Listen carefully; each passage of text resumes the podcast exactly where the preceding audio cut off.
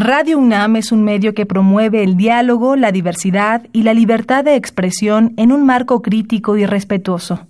Los comentarios expresados a lo largo de su programación reflejan la opinión de quien los emite, mas no de la radiodifusora.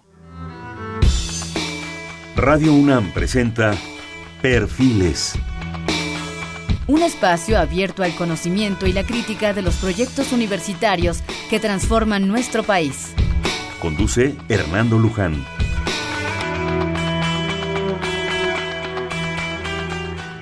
Agradecemos que estén con nosotros. Perfiles es un espacio donde conversar con las mujeres y los hombres que día a día forjan nuestra universidad. En esta ocasión tenemos el gusto, el honor de estar en este programa con el doctor José de Jesús González González. El doctor José de Jesús González González es investigador titular y actual director del Instituto de Astronomía de la Universidad Nacional Autónoma de México, así como profesor de licenciatura y posgrado en esta casa de estudios. Él fue licenciado en física por la Facultad de Ciencias de la UNAM, maestro en ciencias en astronomía y doctor en astrofísica por la Universidad de California en Santa Cruz, en Estados Unidos. Sus áreas de trabajo son, en el caso de la ciencia, estudia las poblaciones estelares en galaxias, así como la cinemática y composición química de las estrellas en galaxias, entre otros campos. Y en el caso de la instrumentación que combina, está dedicado también al diseño y construcción de grandes telescopios y de sus instrumentos, tanto para el Gran Telescopio Canarias, en España, como para el Observatorio Astronómico Nacional de San Pedro Mártir. Entre los proyectos actuales está el desarrollo del nuevo telescopio de 6.5 milímetros para San Pedro Mártir. El doctor González, Jesús González, cuenta con cerca de dos centenares de publicaciones a nivel internacional, incluyendo artículos arbitrados, memorias de congresos internacionales y reportes técnicos. Su trabajo es ampliamente reconocido por más de 5.500 citas a sus trabajos de investigación en literatura internacional. Él ha sido miembro del comité organizador de más de 20 congresos internacionales de astronomía y ha presentado ponencias invitadas en una docena de ocasiones. Su labor de docencia de formación de estudiantes en comunicación científica, también en la relación arte y ciencia son también amplias y reconocidas. Jesús, ¿qué podemos decir? Bienvenido, además un buen amigo de hace tiempo, colaborador de nosotros en este programa. Bienvenido, qué gusto tenerte nuevamente. El gusto es mío, tú sabes que estar en tu programa es para mí no solamente un honor, sino un gusto. No, no, no, Jesús, qué barbaridad. Ya, no, ya dejemos los cebollazos y vamos a la astronomía, ¿te parece? de acuerdo. Oye, bueno, pues eh, cuando, cuando Silvia me hizo favor de enviarme esta información, primero me dio mucho, mucho gusto que, que ibas a estar con nosotros y me comentaba que en esencia querías o querían ambos que platicáramos de un par de temas que creo que son fundamentales y que combinan, creo yo, las dos áreas de tu interés, que es eh, la ciencia, la investigación científica y la, y la instrumentación. Me decía Silvia que quería que habláramos desde luego de San Pedro Mártir, nuestro, nuestro orgullo en telescopio, y del HOC también, que ahorita nos explicarás qué es, y que platicáramos sobre eso y un poco el contexto de la investigación y todo eso. Pero yo te sugería hace un momento que como director, actual director y miembro importante investigador del instituto, pues nos dieras una paseadita por el instituto rapidita, ¿no? Ahora sí que, abuelo, de satélite. Pues mira, rápidamente el Instituto de Astronomía, pues es el centro de investigación en astronomía más grande de México. Es el, antiguamente era el antiguo Observatorio Astronómico Nacional, cumple 140 años como tal. Y en 1967 se transforma en el Instituto de Astronomía. De él prácticamente ha nacido toda la astronomía mexicana, mucho de la óptica, porque los astrónomos necesitamos hacer óptica para observar el cielo. Y bueno, son cosas que no se compran, las haces. Y hoy en día, pues es un, es un instituto muy sólido. Tenemos 84 investigadores, eh, cerca de 60 técnicos. Eh, tenemos dos sedes, una en la Universidad Universitaria y otra en Ensenada. Y tenemos dos observatorios, uno en Tonancintla, Puebla, que también es parte de la historia del, desarrollo astronómico nacional, y San Pedro Mártir, que es uno de los mejores sitios en el mundo para observar el cielo, ¿no? Es una de esas ventanas que te da la naturaleza de poder ver el cielo en plenitud, ¿no? Y tenemos ahí, pues, desarrollos tecnológicos para sacarle jugo a esta ventaja. Cubrimos prácticamente todas las áreas de la investigación moderna en astronomía, competimos extremadamente bien con el mundo, somos la ciencia de mayor participación eh, a nivel mundial en México todavía, por tradición y, por crecimiento últimamente. Entonces yo me siento muy, muy contento de dirigir un instituto tan dinámico, ¿no? Es fácil dirigir un, instituto vivo y dinámico. Oye, este, las grandes áreas de investigación de trabajo del instituto, aunque sean más que las, no las recordaras. Sí, milenarias está, por ejemplo, la formación estelar, es una de las áreas más importantes tradicionales eh, en el instituto, el medio interestelar, el medio que hay entre las estrellas y del cual se forman, eh, también lo que es la astronomía extragaláctica, que es el estudio de todos los sistemas estelares más afuera de nuestra galaxia, y la cosmología, que digamos es eh, bien el, el, estudio del universo en su conjunto y su, su, su origen y su evolución, también tenemos buenas áreas, en, por ejemplo, en objetos ya muy colapsados, como mueren las grandes estrellas, agujeros negros, estrellas de neutrones, cómo se eh, coagulan y forman eventualmente las famosas ahora ya conocidas las ondas gravitacionales. Entonces, te digo, con esta batería que tenemos, eh, tenemos prácticamente todos los temas modernos en astronomía. Decías que, a pesar de ser 84 investigadores, 60 técnicos, son competitivos a nivel mundial. Me imagino que hay algunos centros y algunas universidades que tienen un mundo de gente y de recursos, pero a veces es más importante la neurona, ¿no? Sí, la calidad, el gusto. la pasión. cuando, la pasión es importante. Puedes tener la, neurona, pero sin pasión no le sacas el jugo, ¿no? Claro. No te sube el agua al tinaco. Exacto. Ni baja. Ni baja, menos baja. Ahí sí Newton ya valió. Oye, este, pero también comentabas y dentro de sus propios intereses, y bueno, también son famosos, eh, tuvimos también muchas veces el gusto de conocer a varias de las gentes en instrumentación. Creo que también es una gran tradición, una gran tradición la instrumentación del instituto, además combinada con otras instancias de la propia universidad. Es cierto, mira, la astronomía es una ciencia que siempre busca lo imposible. Y como lo imposible no existe, lo tienes que hacer, lo tienes que primero soñar entonces siempre vamos a ser los telescopios más potentes del mundo, los más grandes, los detectores más sensibles, las técnicas más precisas, porque la información que nos llega al universo es escasa. La cantidad de luz que te llega, los objetos están tan lejos que tienes que sacarle todo el jugo. Entonces la astronomía siempre ha impulsado, la tecnología en todos los, en todos los ámbitos, principalmente pues óptica, ¿no? en control, por ejemplo, este, apuntar con mucha precisión estas grandes instalaciones eh, o la, la, información y análisis muy muy digamos inteligentes no para de sacarle la, exacto la información que trae la luz de, de, digamos de donde se origina o de donde es afectada. Yo pienso que ya el término telescopio ya está siendo parte de casi casi de un ritual histórico ustedes usan unas cosas tan sofisticadas. Esa concepción que tenemos del telescopio clásica, ¿verdad? De la observación, la astronomía observacional, ¿verdad? El Galileo viendo por allá, o el maestro Joaquín Gallo viendo la primera vez la luna en Yerbanís, Durango, ¿verdad? Todavía me acuerdo. Pues eso ya es así como un romanticismo. La sofisticación, pues es pura computadora, puras ondas que llegan y rebotan y se van y vuelven a regresar, ¿no? Que para mí yo viví también esa época romántica ha sido padre también, ¿no? Pero yo no le resto eh, romanticismo. No, no, no, el romanticismo es, padre. Es que el ojo es un gran detector. Ah, claro. Pero es como si te pusieras prótesis de ver lo que el ojo no ve. De potenciar, digamos, tu, sensibilidad con estos instrumentos para ver lo que tu cuerpo no, no ve. Claro. Entonces, para mí es extremadamente romántico, aunque sea a través de una computadora, ¿no? Claro. O de un instrumento muy sofisticado. Y sí, la astronomía de ojo, pues ya la terminamos hace muchos años y como digo, siempre vamos a seguir buscándole. Oye Jesús, pero ¿a poco no te da gusto y placer de repente asomarte? No sé si tengas un telescopio casero y ver los anillos de Júpiter. A mí me encanta, sí tengo un... O Dios de Saturno y, la mancha de Júpiter. Uno casero y sí, cuando salimos, aquí en la Ciudad de México tienes que tener mucha imaginación, pero de todas maneras se puede ver ¿eh? con un telescopio o en San Pedro, ¿no? En San Pedro, es una maravilla, ¿no? Pero yo creo que esa posibilidad pues es parte de la historia del hombre y de su afán por saber. Eso no nos lo va a quitar nadie, es lo que tú dices. Exacto, eso es lo que lo hace apasionante. Ese es eh, el gusto y el driver, como se dice en inglés, que tenemos los astrónomos para hacer. Fíjate que, bueno, yo, tú sabes, pasé un poco por la biología. Me atreví a asomarme a la biología y yo he pensado siempre que los dos, dos de los grandes momentos de la ciencia, claro, hay muchos, pero a mí hay dos que me, me encantan, es el telescopio y el microscopio. Sí. Son dos momentos fundamentales Y te comento esto porque yo siento que en el caso de la biología el microscopio es algo igual.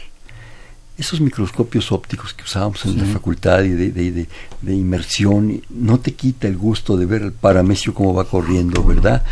Pero ves ahora las maravillas, cómo lo bombardean las cosas, cómo los electrones, cómo las pantallas, todo eso. Pero de todas maneras regresar a aquel y afocarlo es una delicia. Me gusta que menciones estos dos instrumentos porque en efecto son dos instrumentos que nos hacen ver que somos parte de dos escalas muy distintas y que conviven en nosotros, ¿no? Las grandes escalas que estudiamos en astronomía y las pequeñas escalas del microcosmos, que es las mismas leyes que gobiernan una y el otro. Claro, es, todo está en todo, ¿no?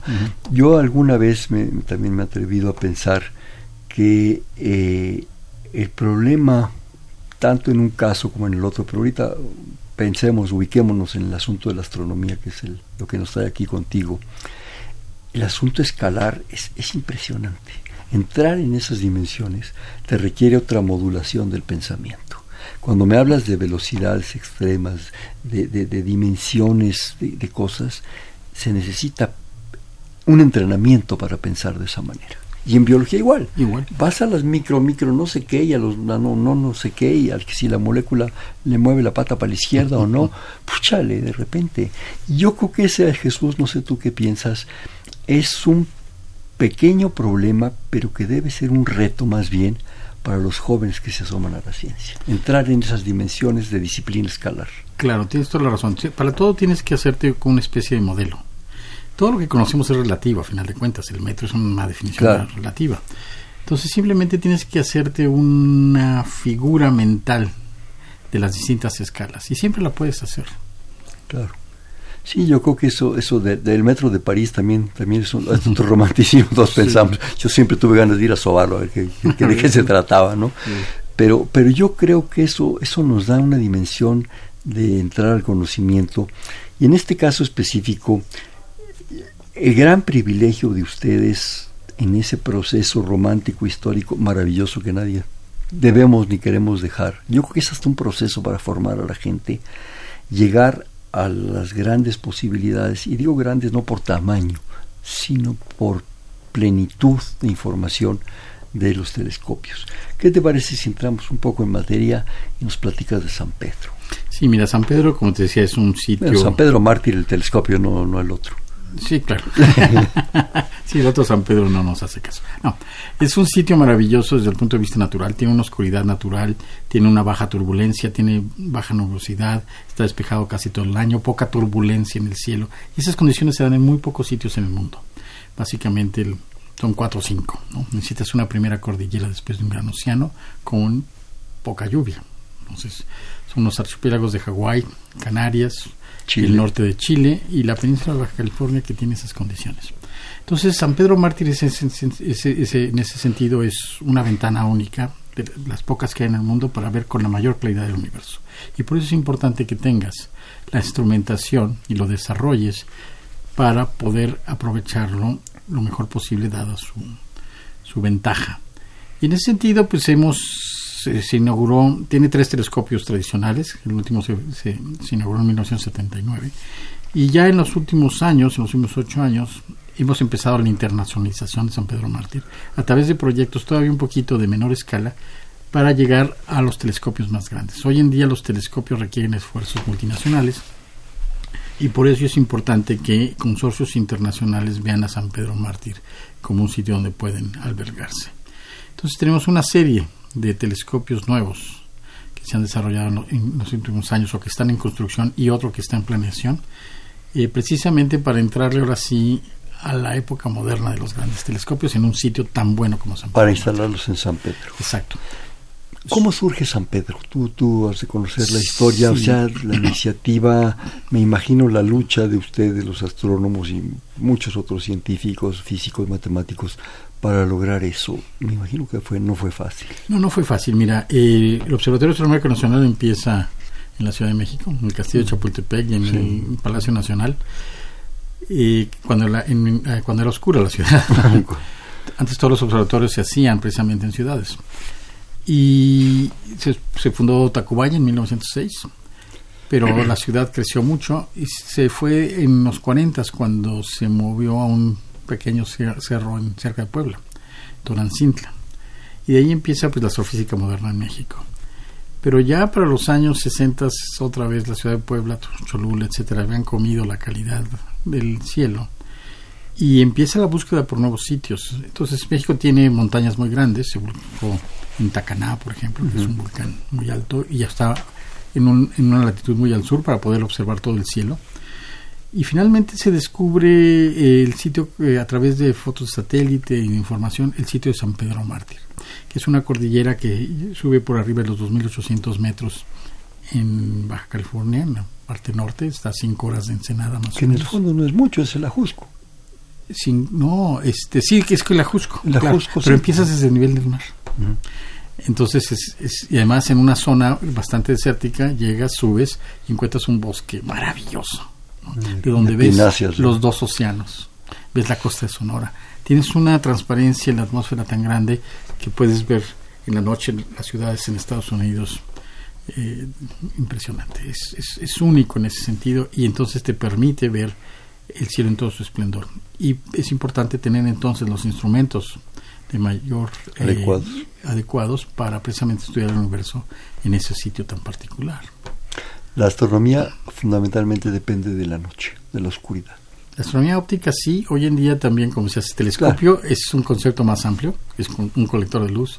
Hay unos extrañísimos como siempre tenemos tiempo de hablar de Hawking. Es uno, depende de la energía que quieras colectar, la forma que tiene o a veces tenemos que salirnos de la atmósfera con satélites para poder observar las longitudes de onda que nos absorbe y nos permite que perdure la vida.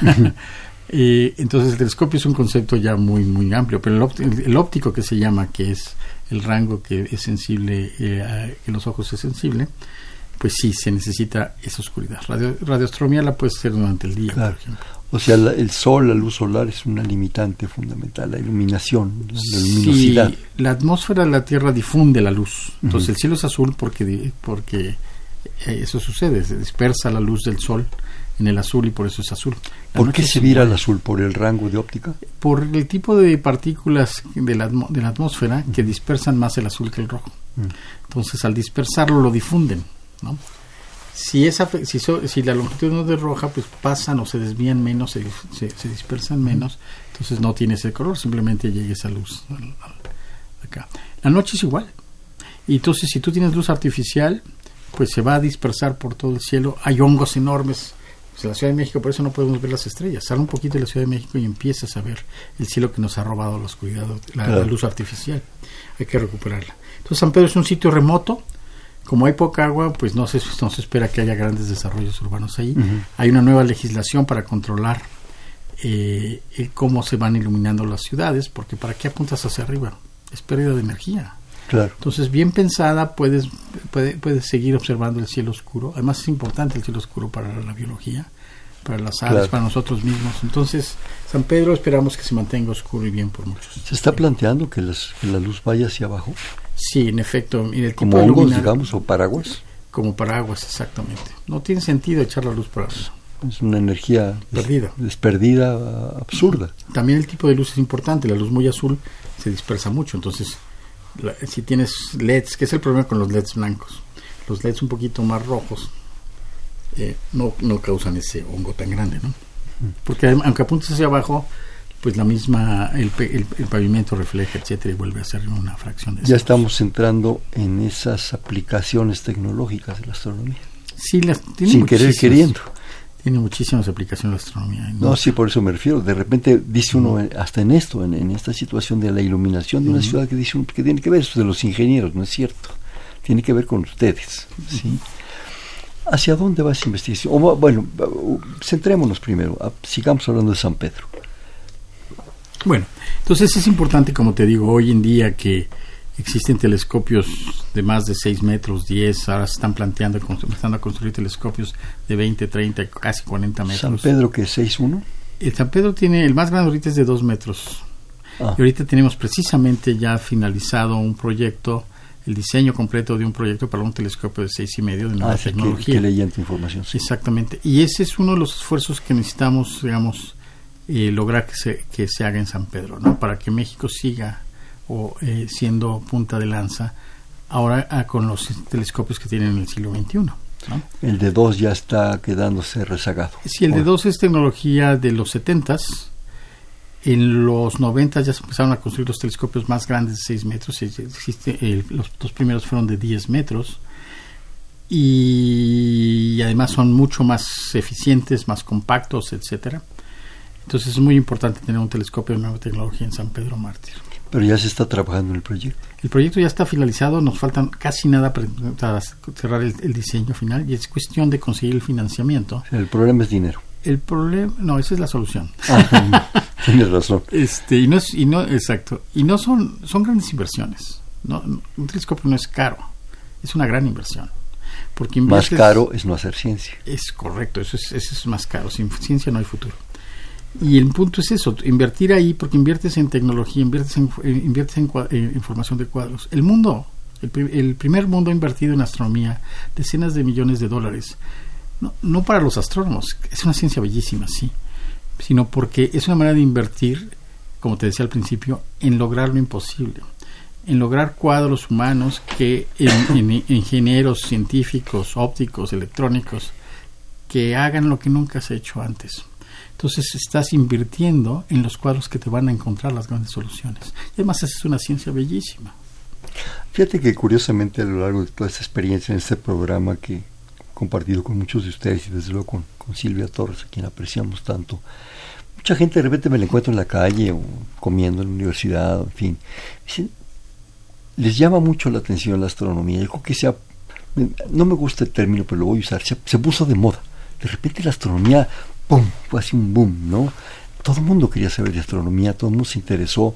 Fue yo creo que una cosa muy padre porque, porque esto permitió hablar de las cosas, sentir las cosas. Pero al mismo tiempo yo he detectado gentes que al contrario me preguntan, ¿y para qué? ¿Para qué nos interesa eso? Primero, lo hacen los gringos, los franceses, los japoneses, los chinos, ¿para qué, lo, ¿para qué invertimos nosotros en eso? Primer punto. Y segundo, ¿qué vamos a obtener de eso?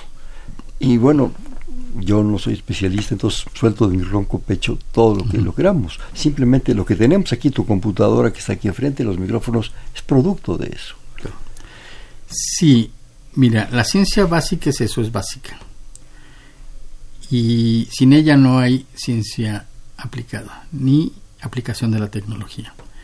La ciencia básica aparentemente no tiene un resultado inmediato. Sin embargo, toda la tecnología depende de la ciencia básica, todas las aplicaciones.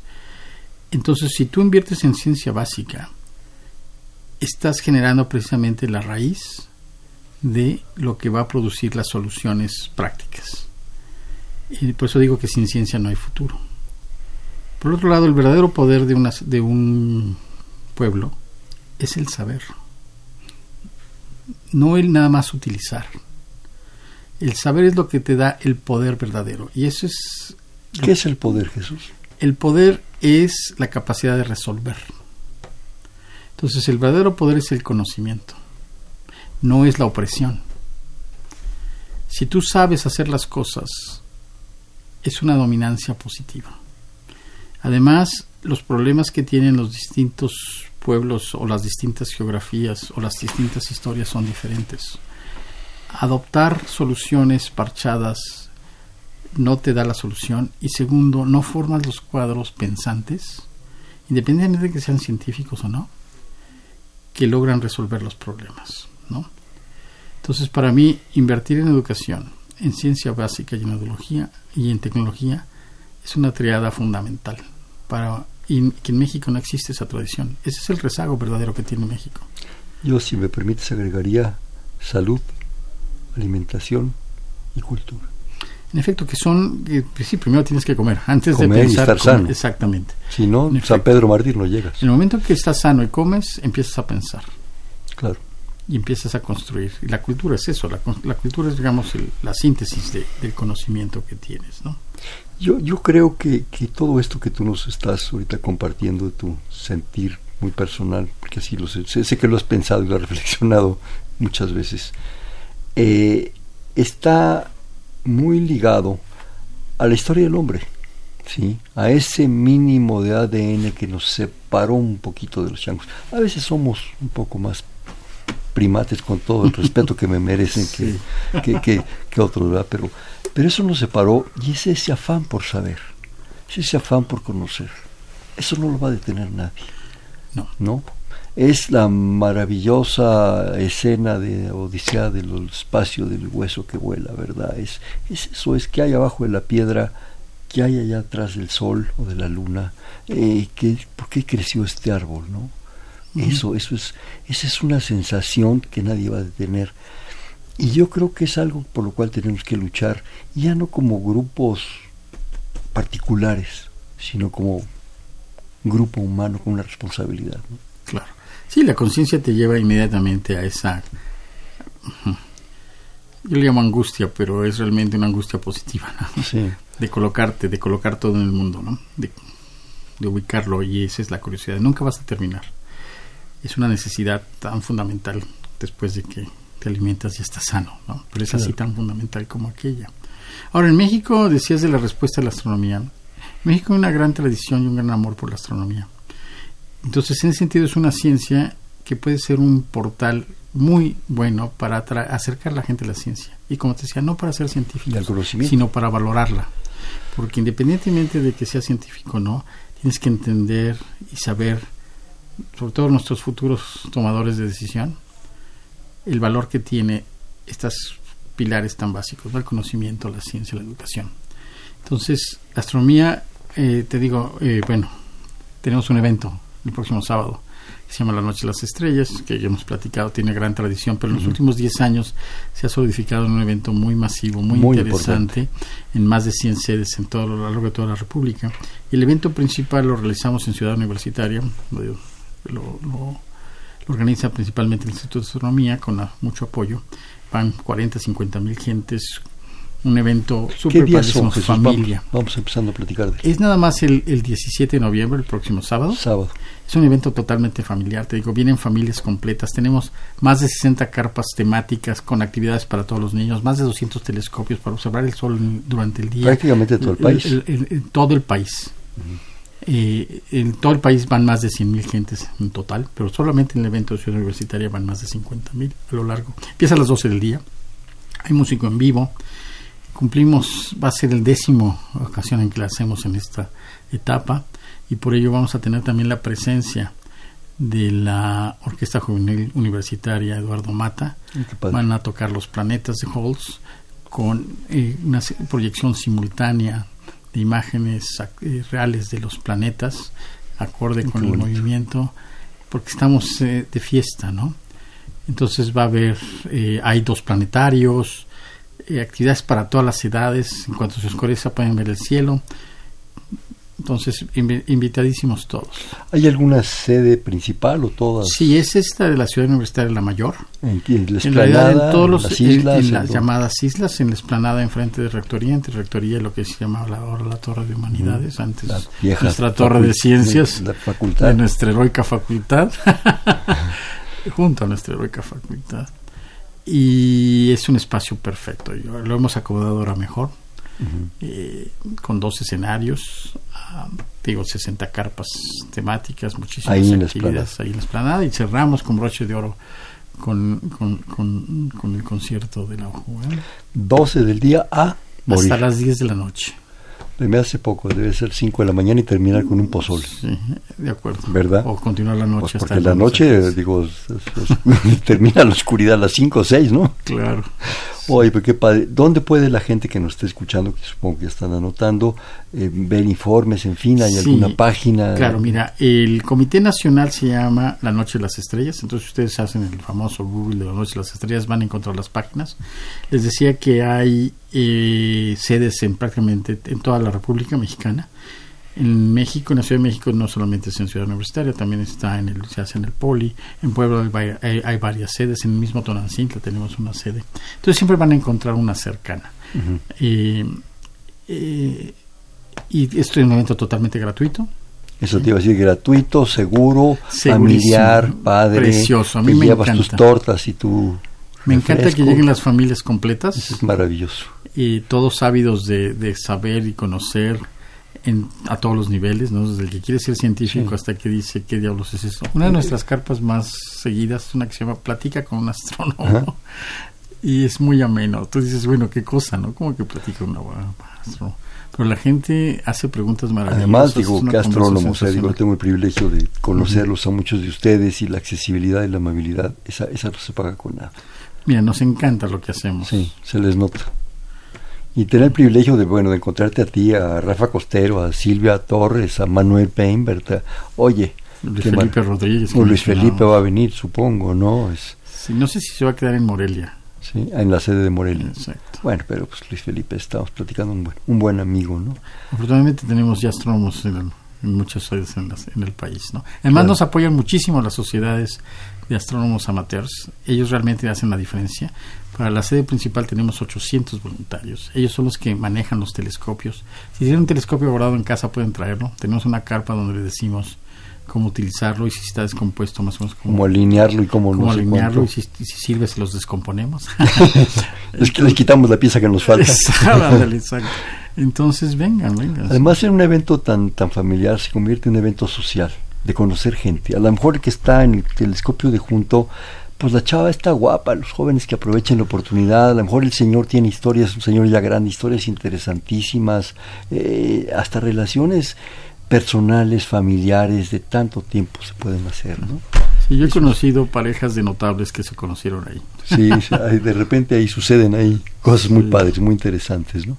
Oye, ¿me permites hacer un corte, por favor? Estamos en Perfiles, un espacio donde conversar con las mujeres y los hombres que día a día forjan nuestra universidad. Estamos platicando con, con el doctor José de Jesús González, actual director del Instituto de Astronomía de la UNAM, Estamos en 55 36 89 89. Le repito, 55 36 89 89.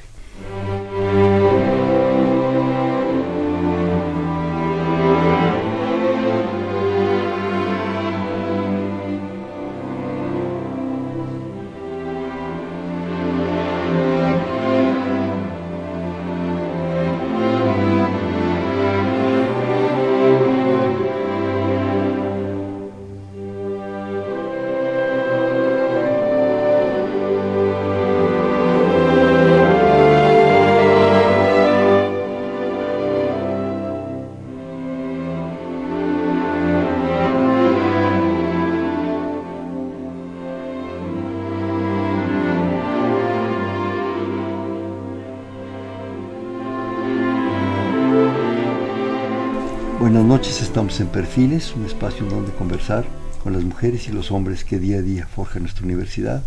Platicamos que estamos platicando, qué, forma de decirlo, ¿verdad? Con el doctor José de Jesús González en el 55 36 89 89. Él es el actual director del Instituto de Astronomía en el 55 36 89 89.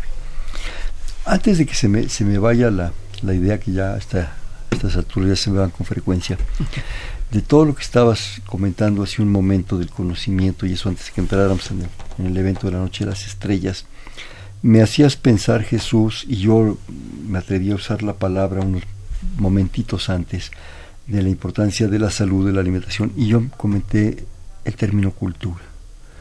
Yo creo que independientemente del conocimiento profundo de ciencia dura, básica, importante, trascendente en muchos aspectos, también hay otro aspecto que yo creo que, y específicamente la astronomía, está aportando muchísimo, que es la cultura científica. No podemos en estos actuales momentos de nuestra historia, con las tecnologías que nos rodean, chuncheste que tienes aquí enfrente abierto, que te puede permitir comunicarte a cualquier parte del mundo, ver información sorprendente, no podemos dejar de ser cultos. ¿sí? Y cultura no es literatura, poesía, danza, cine, la novela del último premio Nobel. No. Yo creo que cultura también implica una gran dosis de ciencia. No podemos llamarnos seres, mujeres o hombres cultos si no sabemos un poquito de astronomía, de evolución, de psicoanálisis. Un gran amigo, un gran maestro para mí, eh, no sé si lo llegaste a tratar, Fernando del Río Sí, extraordinario, ¿verdad? Actual eh, eminente investigador de la UAM. Tenía unas frases que me encantaban, que decía, vamos a ser un poco más cultos y más felices el día que podamos decir, tóquenme un Newton o invítenme a un conjunto de bioquímica popular. ¿Sí? Yo creo que la ciencia está imbricada en esa cultura. No podemos, no podemos desfasarla. Es más, tenemos la obligación de integrarla. No podemos ser seres cultos si no sabemos mínimamente algo de ciencia. Sí, el cuestionamiento tiene que ser serio. Claro, disciplinado y riguroso. Y exacto, y el cuestionamiento también lo tenemos todos de manera natural. La respuesta fácil es eso, es una respuesta fácil que te da una seguridad falsa. El verdadero conocimiento no es terreno duro, es tremendo fangoso, difícil, eh, pero es del que realmente puedes amarrar porque es el que puede predecir. Si las cosas en las que crees nada más tienen resultados al azar, no tienes ninguna certeza. Entonces tú hablaste del psicoanálisis, por ejemplo, conocer la manera en que eh, eh, funciona la mente humana es tan apasionante como... Y que además ya creo que está siendo obsoleto ya estamos superando las otras cosas, creo, ¿eh? no, no tengo la certeza. Pero sí es falta de la cultura. Y yo también veo, por ejemplo, en el arte. La creación también es una respuesta al preguntarse y al tratar de entender precisamente qué, qué hacemos aquí, para qué hacemos aquí. Eh, nace de eso mismo, ¿no? Y precisamente también por eso se vuelve parte de la cultura. Y en efecto, la, la ciencia, el cuestionamiento serio es muy importante. Yo de las pocas cosas, si me permites, que aprendí a lo largo de un buen año a tratar de asomarme a estas cosas, fueron creo que dos. Una, que para hacer ciencia, específicamente divulgación de la ciencia, tienes que ser, antes que nada, muy riguroso, muy riguroso. eso no se negocia, pero absolutamente amén. ¿Sí? Es, es, es una cosa muy, muy importante. Y por la otra, que puedas tú y al que le das las cosas, al que le ofreces el conocimiento, ofrecerle también la capacidad de discernir entre lo verdadero y lo falso. Ustedes se enfrentan a un gran reto que es una gran cantidad de personajes charlatanes que se dan mucho en, en, esa, en esa área del conocimiento que dices tú, Dios santo, esto no es astronomía seria, esto no es conocimiento serio. De hecho, el científico trabaja mucho tiempo tratando de medir hasta qué punto lo que dice es válido. La certeza absoluta, el conocimiento absoluto no existe. No, el día a día cambia. El día a día cambia y segundo, pues tiene eh, suposiciones o límites, abstracciones que tienes que limitar muy bien. Entonces, un buen científico no te va a decir esta es la verdad absoluta, sino así lo estamos entendiendo, esta es la probabilidad de que esto esté puedo estar equivocado, siempre nos estamos cuestionando, mi trabajo es demostrar que estoy equivocado y, y, tener la apertura de cambiar de opinión.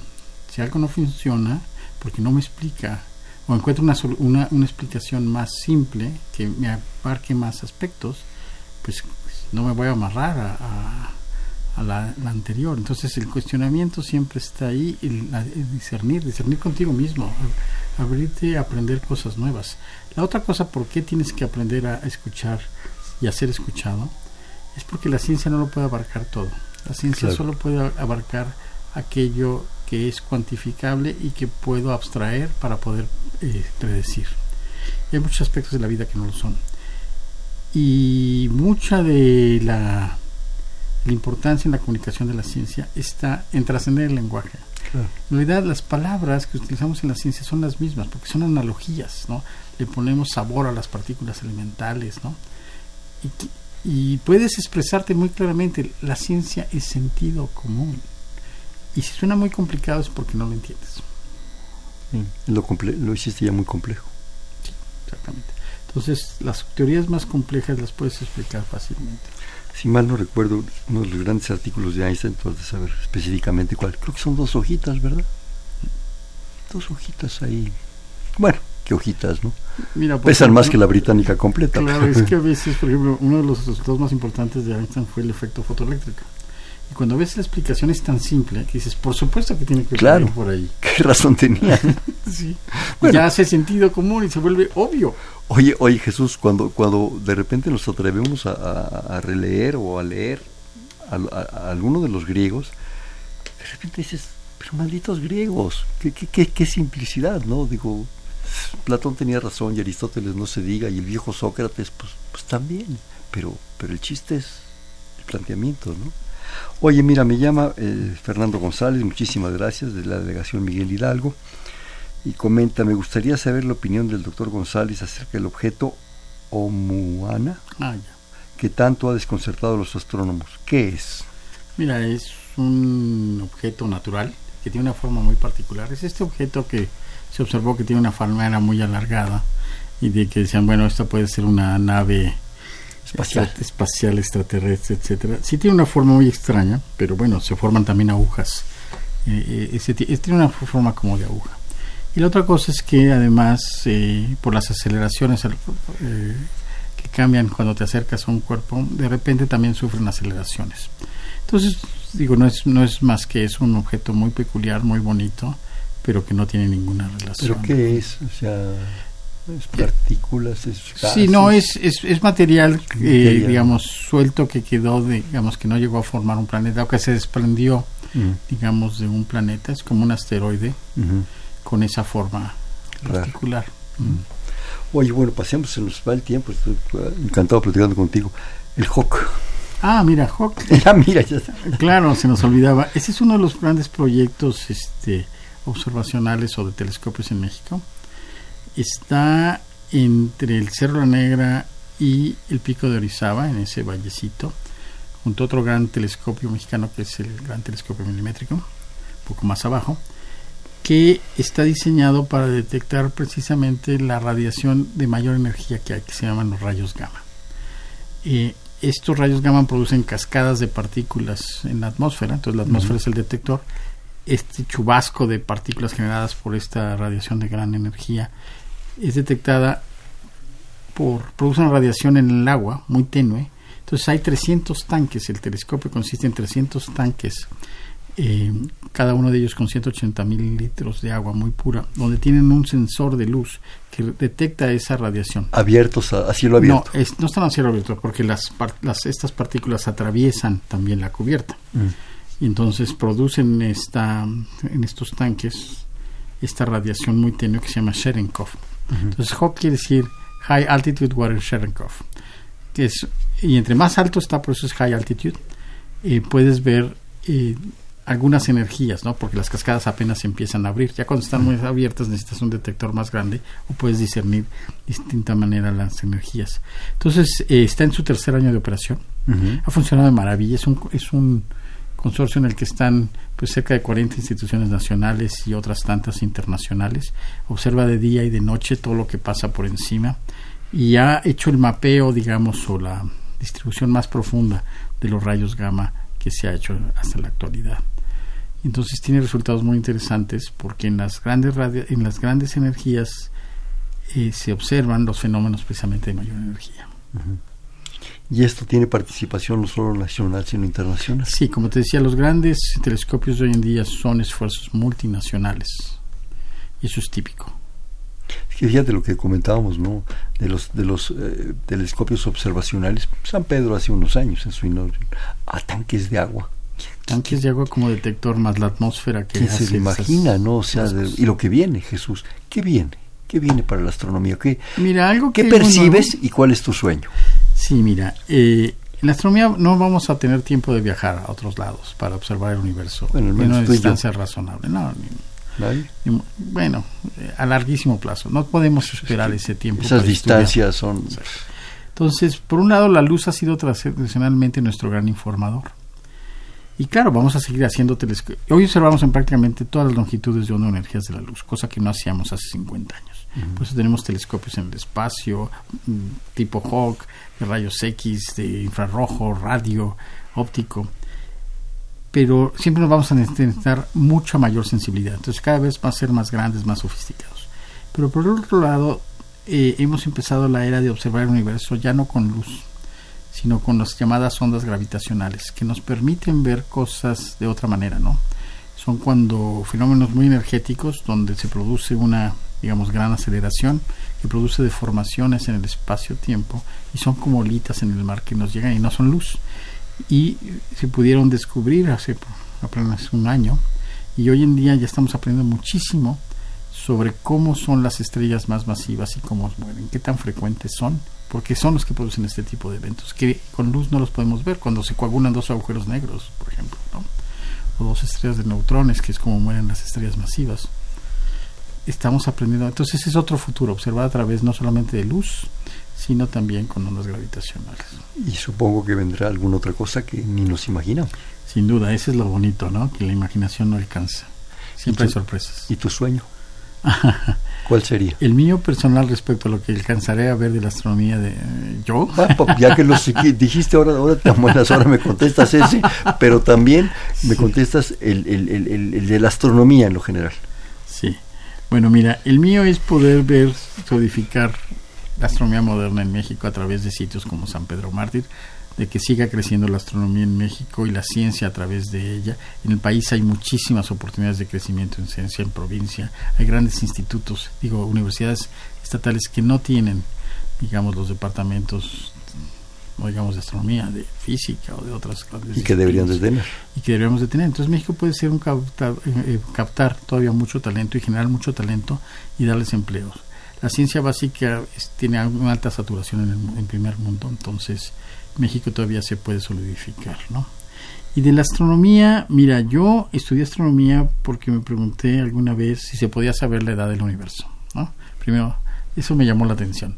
Puedo plantearme esa pregunta de una manera válida y segundo, la puedo contestar. Entonces, esa atracción fue la que me llevó. Y hoy en día yo creo que el reto principal ahorita de la astronomía es saber lo que es la mayor parte de la energía materia del universo, que, se que está en dos formas que no sabemos su naturaleza una es la energía oscura y la otra es la materia oscura. Saber qué son esas dos. Sabemos que existen y cómo se comportan. Son los dos paradigmas, los dos retos. Son los retos grandes y es la mayor parte de lo que hay. y, y eso se podrá saber yo creo que en el transcurso de unos 20 años. ¿Piensas que sí se pueda llegar? Sin duda. Lo que no sé es qué, qué va a seguir después de eso, qué nuevo reto. reto. Siempre, siempre va a surgir un reto más grande, ¿no? que va, a, que va a surgir precisamente cuando resolvamos esto. Una pregunta que que decías de los jóvenes y las posibilidades de trabajo, que yo alguna vez me, me, permití hacerme la pregunta, es ¿por qué no hay una carrera de astrónomo? ¿Es fundamental empezar por física y matemáticas? ¿No podría ser en paralelo? Mira, en México no la hay. Hay algunas universidades en el mundo que ofrecen la licenciatura en astronomía, eh, pero sí es muy importante, si vas a ser eh, un investigador en astronomía, la base física, que la puedes adquirir después, eh, pero vas a te, va a costar un poquito de más trabajo, ¿no? Ahora, los astrónomos que, se generan a nivel de licenciatura en algunas universidades, por ejemplo en Estados Unidos, también creo que hay una carrera aquí en México. se, pueden también ser empleados para la ciencia, en la educación también, y pueden también llegar a ser la maestría y doctorado. La academia es muy canija, es muy competitiva, necesitas un doctorado si quieres un trabajo de investigador. Pero afortunadamente la astronomía genera tanta conocimiento o tecnologías que pueden ser aplicables en todo.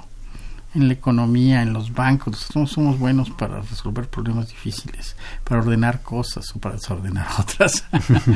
Eh, porque siempre, porque el problema que, eh, que trabajamos es, es muy difícil un universo muy grande, un universo que no manipulas, un universo no es experimental, entonces necesitas ser muy astuto y para buscarle la, solución. Entonces, astrónomos hay, hay buenísimos en grandes compañías eh, de todo tipo.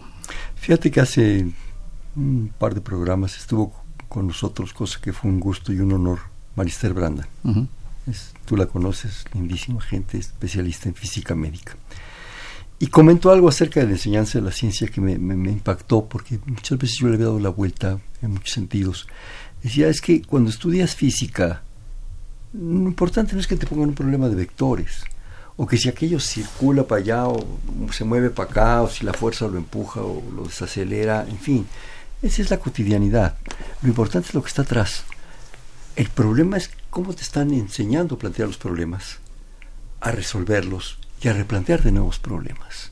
Es un proceso mental de disciplina y no del hecho de que si el vector y el, la cosa que rueda para allá, el cilindro baja o sube, es un proceso muy importante. Claro, requiere las herramientas, los, los fundamentos, ¿no? Ahora sí que la tabla de logaritmos, si no, pues cómo lo vas a sacar, ¿no?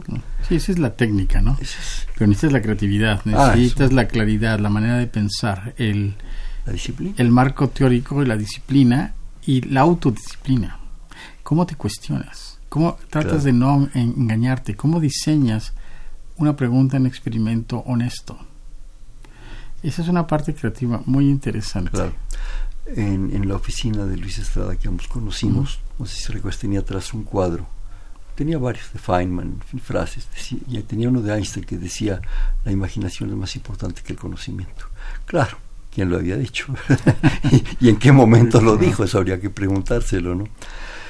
¿Quieres algún otro comentario sobre Hawk eh, o sobre No, San Pedro? simplemente, bueno, sí, de Hawk simplemente es un ejemplo de un proyecto multinacional en México extremadamente exitoso. Acaba de recibir una un, un, eh, financiamiento por la NSF, que es el- la, la agencia financiadora de los proyectos en Estados Unidos, extremadamente positivo, eh, garantizando el financiamiento de, de la parte de ellos, también de la parte mexicana, por muchos años más, hasta que llegue la siguiente generación de grandes telescopios de este estilo. ¿no? Entonces tiene un futuro muy bueno, además ha demostrado esto que en México se puede. Eh, y en San Pedro, bueno, lo importante es precisamente convencer al nuevo eh, gobierno de, de, por ejemplo, la importancia de financiar el proyecto del gran telescopio que estamos pensando para allá. Qué bueno que tratas el tema, el problema de los recursos.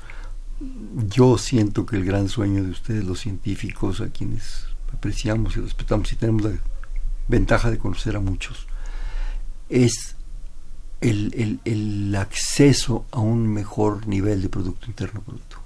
Uh -huh. Desde que yo recuerdo, quieren llegar al 1, al 1%. Estamos en el punto 5, ridículo. O sea, llegar al 1, ¿no? Ya es así un sueño. Cuando hay lugares que tienen varios puntos. 4 o 5, no, pues sí. digo, China, Corea, Japón, saben que invertir en esto es realmente, como te decía, el poder verdadero. Es lo, que, es lo que decíamos, Jesús, es, es caro, muy caro, pero es más caro no hacerlo. Y luego para ver lo que claro. se gastan las cosas, pero bueno. Yo por eso digo que no es caro, es una gran inversión. Pues, es más caro no hacerlo. sí. es, es, es, a la y larga nos va a dar. Fundamental, tienes que hacerlo. Pero además tenemos ejemplos, España, Brasil, Corea. Puedes hacer una lista como de directorio, ¿no? ¿Crees que se logre? Mira, por eso para nosotros es muy importante concientizar a nuestros jóvenes, a nuestros tomadores de decisión a través del, de la transmisión de la ciencia, claro. de que vean que realmente aquí está esto es, aquí. aquí es esto aquí. Y a la noche de las estrellas y ese tipo de cosas. Exactamente. Si no es hoy, será mañana. Recuerden, próximo sábado 12 del día, varias sedes, métanse a las páginas y en especial las islas, que además es un lugar maravilloso, lleno de recuerdos. ¿Cómo no? Oye Jesús, pero ahora vamos a platicar de ti. ¿Quién mm. eres? No, no, quiero entrar en gabinete psiquiátrico, ni psicológico, ni mucho más. No, no, no como, como, persona, como... ¿qué? Mira, yo soy una persona muy simple. Sencilla. Yo, sencilla. No bueno, tienes razón, soy muy complicado si le preguntas a mi pareja. pero si no, mejor, sí. mejor ya sácalo del programa. Pero por eso el psicoanálisis es importante. Pero mira, no, pero a mí me trajo la ciencia porque yo siempre tuve una pasión por entender.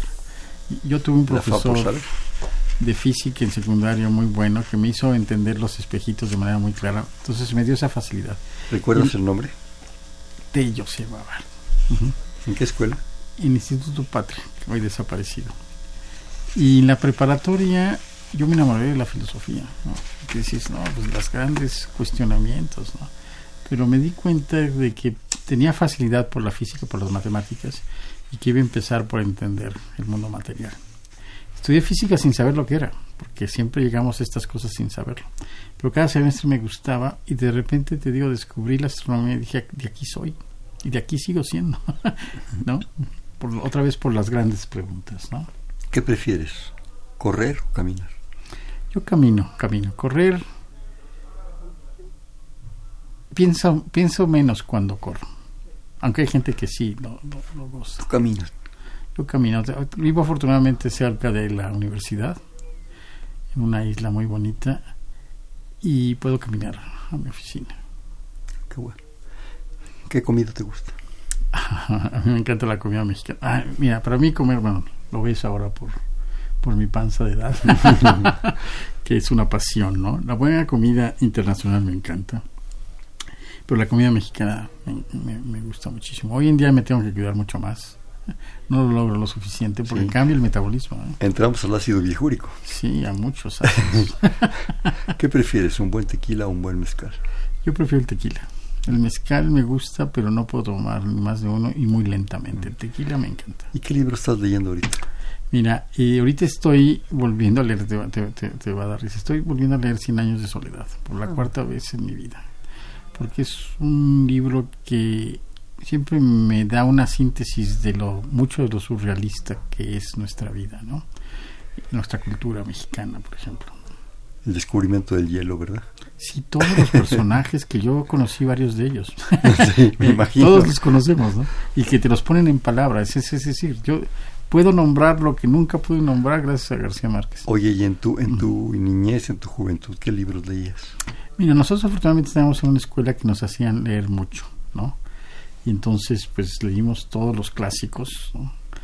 Y desde las tragedias griegas que luego me aprendía de memoria y algunas cosas, las poesías, bueno, los grandes escritores latinoamericanos, españoles, eh, entonces de todo un poco. ¿no? ¿Y la música? Bueno, yo me encanta la música, yo siempre canto constantemente, pero canto mal. nunca dominé, pasar cerca. Nunca dominé un instrumento, pero me fascina la música, de todo tipo. ¿eh? No tengo. Eso el tiempo se nos agota. Una breve, breve conclusión, comentario. Pues simplemente los esperamos acercarse a la astronomía. Tenemos la Noche de las Estrellas, tenemos el Instituto de Astronomía, siempre abiertos a estar con ustedes. Y rápidamente un bote pronto. Una palabra, una respuesta. Conocimiento. Necesario. Ciencia. La base. Física. Una ciencia muy importante. Matemáticas. La abstracción. Astronomía. La pasión. El universo. Ah, lo que somos. bueno, pues no nos queda más que agradecerte Jesús este fue Perfil, es un espacio en donde conversar perdón, con las mujeres y los hombres que día a día forjan nuestra universidad. Estuvo con nosotros el actual director del Instituto de Astronomía, el doctor José de Jesús González González. Jesús, muchísimas, muchísimas gracias. Gracias En la coordinación la doctora Silvia Torres, en la producción Yeudiel Maldonado, en los controles Miguel Ángel Mendoza, en la conducción Hernando Luján. Este fue Perfiles, un espacio donde conversar con las mujeres y los hombres que día a día forjan nuestra universidad. Gracias, buenas noches. Perfiles, un programa de Radio UNAM.